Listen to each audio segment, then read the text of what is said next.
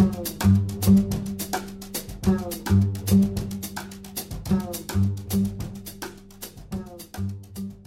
Finalmente, o fim de 2020 está chegando. A gente já aguarda ansiosamente por isso há um tempo. 2020, né? Esse ano que parece que nunca aconteceu, mas que trouxe tantos acontecimentos cruéis, concretos, dilacerantes para muitas pessoas. O que dizer desse ano tão complicado, né? E hoje eu venho nesse penúltimo vídeo com uma obra muito importante que está muito contextualizada, ambientada na lógica do que a gente tem atualmente. E como convidado mais que especial nesse penúltimo vídeo, eu trago o diretor editor, sonoplasta do canal de Doceia, meu melhor amigo, meu amor, meu marido, Lino. O Lino que vai fazer companhia para nós nesse momento tão peculiar e delicado, né, de distanciamento social. Um, novamente retornou o endurecimento do isola isolamento social. Muitos e muitas de nós vamos passar longe, distante daquelas pessoas mais queridas da nossa família, da nossa vida, por conta dessa situação, desse retorno de tudo. Mas não passaremos totalmente sós, sozinhos, sozinhas. Nós vamos compartilhar esse momento com uma família que, durante as suas sete gerações, atravessou um século, atravessou cem anos, e são personagens tão povoados de riqueza e maravilhosos, mas a principal característica é a solidão. A obra de hoje é 100 anos de solidão. 100 anos de solidão foi lançado em 1967 e é prêmio Nobel em 1982. No quarto congresso de língua espanhola,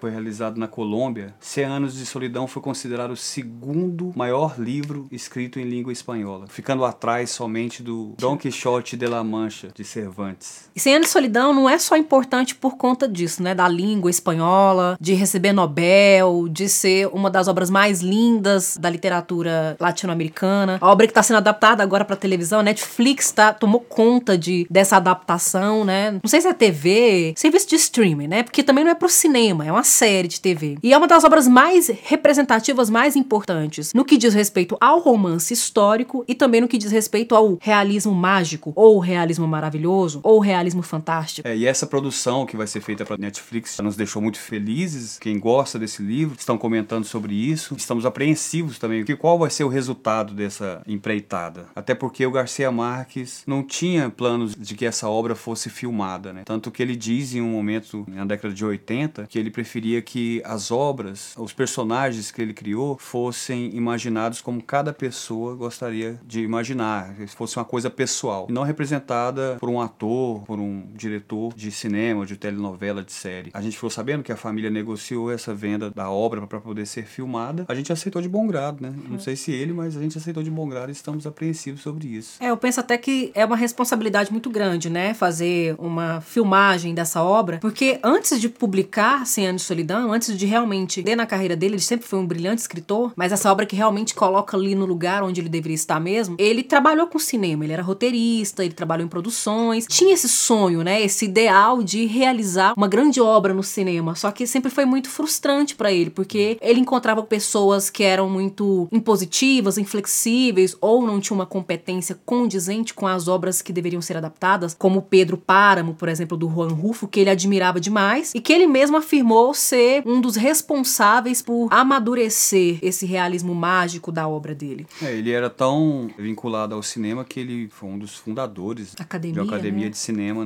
em Cuba. E outra coisa também que era de opinião do Garcia Marques era a respeito desse termo de realismo mágico. A gente teve até uma live outro dia de um do tradutor, que é o Eric Nepomuceno, sobre as opiniões que ele tinha a respeito desse rótulo. Faz parte de um boom que aconteceu na América Latina naquela época, onde esse livro é um dos mais representativos. O Eric é um dos maiores tradutores de língua espanhola aqui no Brasil. Ele traduziu não só o Gabo, né, que é o apelido do Gabriel Garcia Marques, ele traduziu Juan Rufo, já traduziu Julio Cortázar. É, nessa live, especificamente, perguntam para ele o que, que é, como ele definiria o realismo mágico. A, a, definição que ele faz não é tanto da teoria da literatura, né, tá muito mais ligada à questão histórica e social da América Latina, que ele diz que é, é muito fantástico, né, é mágico, é sobrenatural mesmo, que a América Latina tenha sobrevivido a tantas retaliações, né, a tantas tentativas de destruição. É, os colonizadores chegam aqui e tentam devastar tudo, mundo, a gente vive num momento é, de auge do neoliberalismo, do capitalismo, e que isso tenta se infiltrar na lógica latino-americana, mas a, a, a, América Latina não combina com esse pensamento. A nossa origem,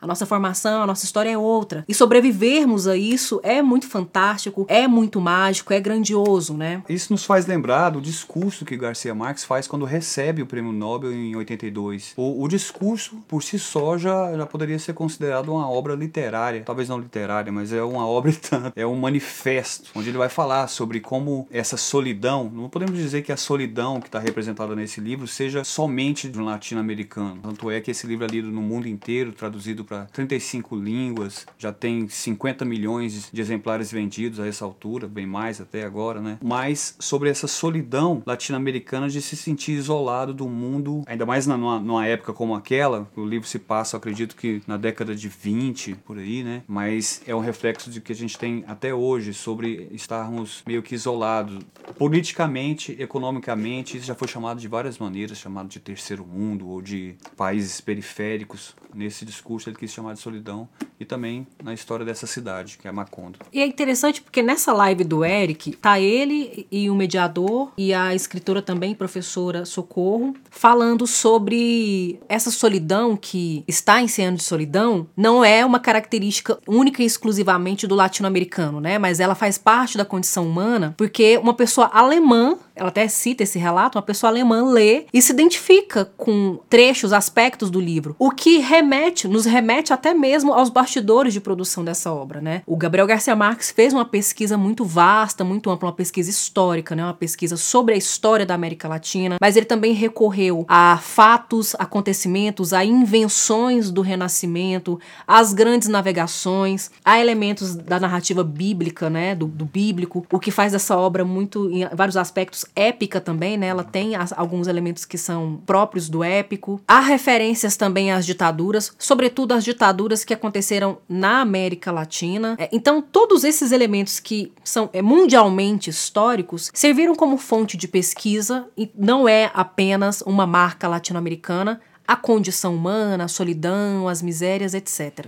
Esse livro, se fosse descoberto depois de uma terra devastada, fosse descoberto como um, um livro que sobrou de uma nação, de um, de um povo que viveu aqui nesse continente, em parte desse continente, que é no caso a América Latina, ele poderia ser interpretado como um texto de características épicas que poderia contar o que aconteceu na, nessa terra. E nessa história você tem fundação, você tem uma espécie de Moisés buscando e levando as pessoas a uma terra prometida, você tem dilúvios, até um, um tipo de apocalipse. Então sim, é uma referência a textos bíblicos, eu acredito, ele consegue consegue traduzir isso para a nossa, que seria a linguagem da América Latina. E com esses elementos, como a Elissa falou, a respeito das guerras, guerras que aconteceram até na, na, na Colômbia, a Guerra dos Mil Dias, também... Lutas por independência. Lutas por, guerra civil, que ocupa bastante espaço nesse, nesse livro. Guerras intermináveis, né? É, a gente até fez um roteiro e compartilhamos nosso roteiro sobre essa obra, porque assim, a gente teve que fazer. A gente tá falando aqui numa boa, espontaneamente, mas a gente teve que fazer um roteiro, porque essa obra aí dá pano pra manga, você fica a noite inteira, né? Você fica o dia inteiro. Então é uma obra que, que cada vez que você relê, é, são mais informações novas que você adquire, né? Mas no que diz respeito ao, a ser um romance histórico e, e, realmente ter uma pesquisa pautada em acontecimentos, fatos, você mencionou, né, Linus? A Guerra dos Mil Dias, que aconteceu na Colômbia entre 1899 e 1902, e também o massacre dos trabalhadores bananeiros em Ciénaga, que aconteceu no ano de 1928. As duas coisas aconteceram na Colômbia e esses dois episódios aparecem de uma maneira significativa significativa dentro da obra, né? Esse episódio do massacre na Companhia Bananeira, ele é contado de uma maneira muito interessante e vocês vão, vão, vão saber isso lendo.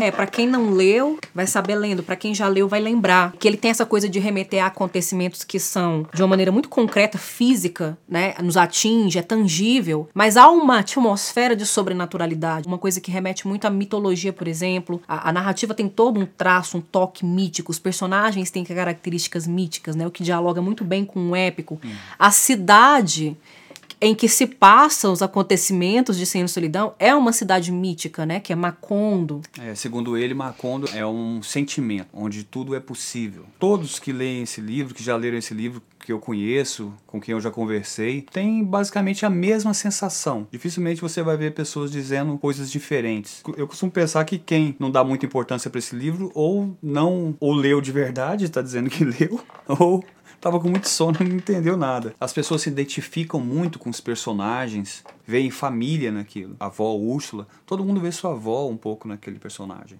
Né? Sim. E quem são esses personagens? A gente tem é, uma família, né, que passa por sete gerações, netos, bisnetos, filhos, cunhada, sogra, é, nora, genro, enfim. O casal fundador é José Arcádio Buendia e Úrsula Iguarã. Essas duas pessoas que são primos, é, primos primeiros. Tinha essa lenda, né, essa maldição que era contada para eles que quando primos se casavam, pessoas consanguíneas se casavam, aconteceu uma anomalia com a estirpe, né, com os filhos e nasceria rabo de porco. E, e é muito interessante interessante porque parece, eu, eu como leitor, e agora falando muito assim, do, da minha perspectiva, não como professora, crítica, estudiosa, mas como Elissa, né, como pessoa, como ser humano, eu penso que o rabo de porco está em todos eles, que é a solidão. Essa solidão, esses olhos profundos, essa inquietação, essa agonia, essa ansiedade diante da vida, diante das não explicações, das não respostas, é o rabo de porco de todos nós. E esses personagens, eles te confundem às vezes, porque eles se repetem. Então você tem vários José Arcádios, Aurelianos. Os nomes das mulheres acabam é, se repetindo um menos, se né? repetindo menos, mas são nomes muito fortes que trazem consigo muito do que seria a força dessa mulher latino-americana. A Úrsula Iguarã, que é quem funda a família, ela vê todas as gerações. Ela, ela ultrapassa os 100 anos, ela acompanha todas as gerações. Ela vive mais de 100 anos, praticamente, né? É contado 122 anos, 120. a 112 a 122 anos. É, a, essa edição aqui que, que a gente tem, ela tem no início a árvore genealógica dos Buendia, né? Porque são muitos personagens. Chega um momento que a gente se perde mesmo. É, a, a obra por si só não é difícil. Ela é relativamente extensa, mas ela tem uma linguagem que, apesar de não trazer muitas marcas de informalidade, de coloquialidade, ela tem uma oralidade, né? Parece que alguém antigo e sábio te contando contando essas histórias. São muitos personagens que se repetem que chega um momento que você fala assim: quem que é o Arcádio II mesmo? Quem que é o Aureliano II mesmo? Nossa, me confundi agora, né? Chega um momento que tem uns gêmeos na narrativa, é. né? E eles trocam, eles se misturam. E aí a dificuldade está aí. Mas é uma dificuldade que nos envolve de uma outra maneira, né? Não é uma pretensão a dificuldade, propositalmente falando. É uma dificuldade de se perder na vida. E se confundir com esses nomes é, é algo muito interessante que você meio que vai recorrendo a uma memória que não é sua para poder identificá-los. Esse episódio mesmo em que nascem gêmeos e cada um é batizado com um nome que carrega determinadas características, porque o José Arcádios no livro, eles são homens trabalhadores, são homens empreendedores, felizes, né? São braçais. São braçais. E os aurelianos são ensimesmados, introspectivos, introspectivos são mais, o, são mais o trabalho intelectual, é, né? São idealistas e tudo mais. E são características que estão que ele coloca nesses nomes, né? Cada um que carrega esse nome carrega essas características, mas quando nascem esses gêmeos no livro, eles meio que se misturam e você fica confuso em saber que eles poderiam ter trocado de nome sem querer, de tanto brincarem de passarem um pelo outro fingirem ser o outro. E acaba que talvez eles pudessem ter trocado de nome de verdade. E você fica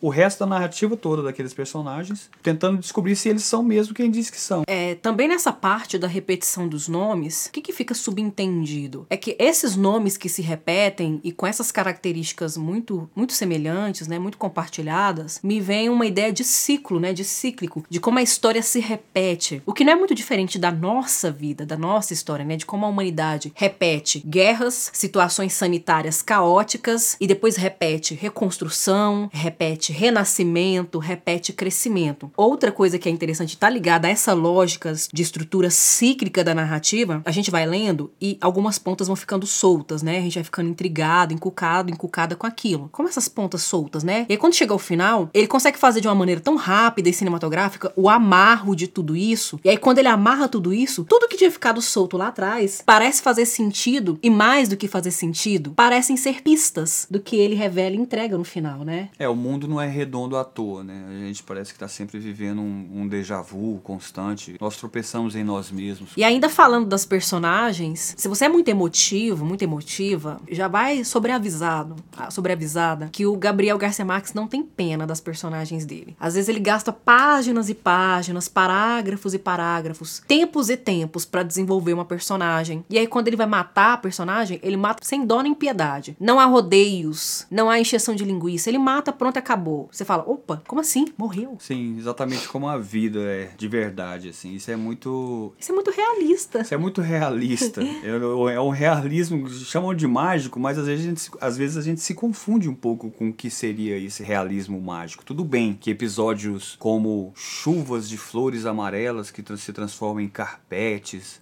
ou a mulher que um voa. Risco, a mulher que voa, um risco de sangue que atravessa o vilarejo inteiro para encontrar a mãe do dono desse sangue. São, são coisas bem fantásticas, né? Mas muita coisa também a gente se identifica como sendo do nosso imaginário, sabe? Como coisas que a gente tem na nossa vida, na nossa, na nossa família, de pessoas que, que sentem a vinda da chuva por conta de um cheiro, por conta de uma dor em determinado, determinada parte do corpo. Outras e outras superstições ou culturas que a gente traz de, de, de sabe-se lá onde, de se é indígena, se é da América Latina ou se é de, de outro lugar. Nosso folclore, né? Nosso mito, né? Nossa construção mítica, a construção do nosso imaginário. E isso para mim deixa bem claro que essa obra, ela tem muito compromisso com com a realidade, né? Porque ela trata da realidade, ela traz questões, elementos que são palpáveis na realidade. Tem compromisso com a humanidade, por identificar, por se comunicar, né? Por dialogar com aquilo que é inerente à nossa condição, à condição humana. Mas também tem compromisso com a literatura, por trabalhar a linguagem, por trabalhar a imagem, trabalhar essa coisa da imaginação, da fantasia, de maneira que, que nos diga algo sobre o humano e sobre o real que não seja lugar comum, senso comum comum que não seja mais do mesmo, que consiga, como essas crendices, como os mitos, como o folclore, dizer da realidade da condição humana de uma maneira muito única, de uma maneira poética, né? É isso que você disse a respeito do compromisso com a literatura e sobre o saber que ela tem poder, aparece no discurso que ele faz na entrega do Nobel e é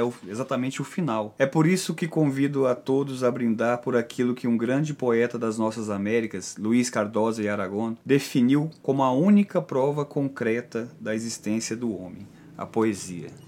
A poesia é a única prova concreta da existência do homem. Eu me lembro até uma vez, tem muito tempo que eu vi um daqueles episódios de Cosmos, antes que era, era apresentado pelo Carl Sagan. Aí um primeiro episódio que ele vai falar do projeto que tinha de mandar para o espaço provas consistentes da existência humana caso a humanidade fosse é, apagada, né? Deixasse de existir. E a arte estava ali, música, pintura, poesia, literatura, né? Tava ali no meio das provas concretas, né? Da existência humana e de que a humanidade é capaz de criar, é capaz de fantasiar, né? É capaz de repensar a realidade, deixá-la mais dura ou deixá-la mais branda, preencher as lacunas que o real não dá conta de preencher, né? Porque a vida só não basta. E aí, aproveitando esse gancho de pensar a literatura, a poesia como prova da humanidade, é, eu, eu gostaria de comentar duas chaves de leitura que são possíveis. São possíveis outras chaves, claro, né? Mas pensando aqui no roteiro que elaboramos, né? Que a gente discutiu, que a gente tá assim desde outubro falando sobre esse roteiro. Não parece. É, não parece. Não parece porque a gente tá tão espontâneo, né, gente? Nós estamos muito espontâneos. É, é, essas duas chaves de leitura, uma delas passa pelo humano e a outra passa pelo histórico. No humano, vemos os argumentos que se apoiam na circularidade do tempo, né? Aquilo da repetição, no inexorável determinismo que rege a vida dos Buendia. E aí, é, é, quando eu falo determinismo, existem muitos questionamentos, né? Determinismo foi a corrente filosófica, científica do século XIX. É problemático pensar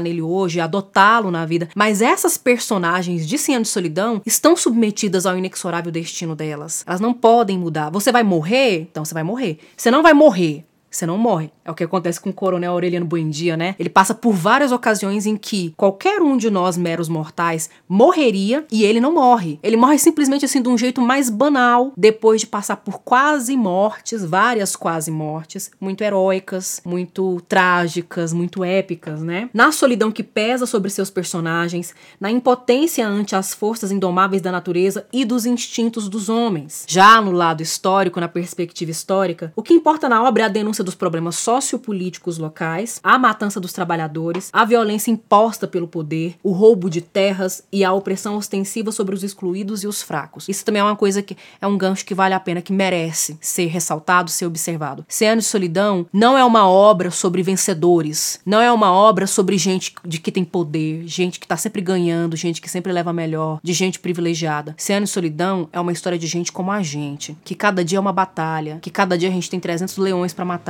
A história dos pequenos heróis, dos heróis comuns dos acontecimentos que parecem minúsculos, mas são, são os mais importantes da nossa vida. Né? Sim, são grandes na vida da pessoa, do indivíduo, do é. sujeito. E essa relação que a gente faz com a ideia de que isso é um relato sobre a América Latina, tem a ver com isso também, porque a gente se identifica, a gente pensa, imagina a família Boendia como a nossa, a gente imagina é, a, cidade de Macondo como, como sendo a nossa cidade, o nosso, nosso bairro. Eu não acredito que seja um artifício do escritor, eu creio que isso seja mesmo da nossa percepção desse texto. Particularmente sempre que falo desse livro para as pessoas, para os amigos, aliás, quando eu li pela primeira vez, eu exigi que todos os meus amigos lessem Cem Anos de Solidão, ou não seriam mais meus amigos. Abraço a todos eles. Enfim, quando eu indico esse livro, eu tento não falar muito sobre ele. Eu vou conversar com a pessoa depois que ela leu. Também quero ver as percepções que essa pessoa teve. Eu, como qualquer pessoa que lê esse livro, tenho uma relação mesmo afetiva com ele. E eu acho que também por isso a gente não quis fazer aqui uma, uma sinopse, mas mais falar sobre ele como um todo e sobre nossa percepção sentimental mesmo para mim também, né, particularmente, fiquei com vontade de reler, mas na época não deu tempo. Aí quando eu tive que reler agora esse ano, pra gente poder preparar o roteiro, quando eu acabei, fiquei com vontade de treler, de reler mais uma vez. Então eu, eu penso que essa experiência é uma experiência pela qual todos devem passar individualmente, né? A gente não, não fica aqui só para resumir obra, na verdade a gente oferece possibilidades, chaves de leitura para conduzir reflexões, né, a partir de uma obra tão, tão cheia de elementos, né, tão cheia de, tão rica, tão vasta de aspectos, de possibilidades, de análise e interpretação, né? Então, aqui, além dessa, desse nosso compartilhar, desse nosso diálogo tão apaixonado, porque a gente literalmente se casou com 100 anos de solidão, duas vezes. Uma, quando nós celebramos nosso casamento há dois anos, e tendo como carro-chefe levado por uma das nossas daminhas 100 anos de solidão. No segundo aspecto, porque cada um de nós, eu e ele, nos casamos com a obra, porque nós temos uma relação de aliança afetiva com 100 anos de solidão. A gente fica aqui, então, só como propõe essa indicação, além desse diálogo apaixonado, desse compartilhamento apaixonado, sugestão de leitura. Façam como o grande mestre Tim Maia nos sugeriu, nos indicou. Leia o livro. Leiam 100 anos de solidão. E a gente termina aqui desejando a vocês todos é, Feliz Natal para quem for de Natal, Feliz Dia da Saturnália para quem for de Saturnália. Principalmente nesse momento em que a gente sente de novo um pouco do gostinho dessa solidão latino-americana, estando tão distante desses novos acontecimentos, que, que é, no caso, esse antídoto, essa vacina que está chegando, e como está tudo muito embaralhado e bagunçado na nossa querida terra Brasília, esse sentimento expressado aqui, com essa solidão, com, esse, com essa sensação de isolamento do mundo moderno, que tanto afligiu José Arcádio Buendia, que a gente não pereça dele no ano que vem. E eu ainda faço, aproveito para fazer uma referência a um personagem dentro dessa obra que é muito importante. Talvez ele seja a espinha dorsal da obra, mas é um personagem de fora, ele é um personagem estrangeiro à família Buendia. Que um Melquíades possa adentrar terras brasileiras e nos trazer a vacina, que venha nos, nos favorecer trazendo esse grande invento que é a vacina contra a Covid-19. É, nos livrar dessa epidemia de insônia Isso. e de esquecimento. Exato. Muito bem. Nós ficamos por aqui. Nós agradecemos a atenção de vocês, desejamos um feliz resto de 2020 com esperança e que 2021 nos traga leveza e preenchimento de lacunas e solidão. Até a próxima.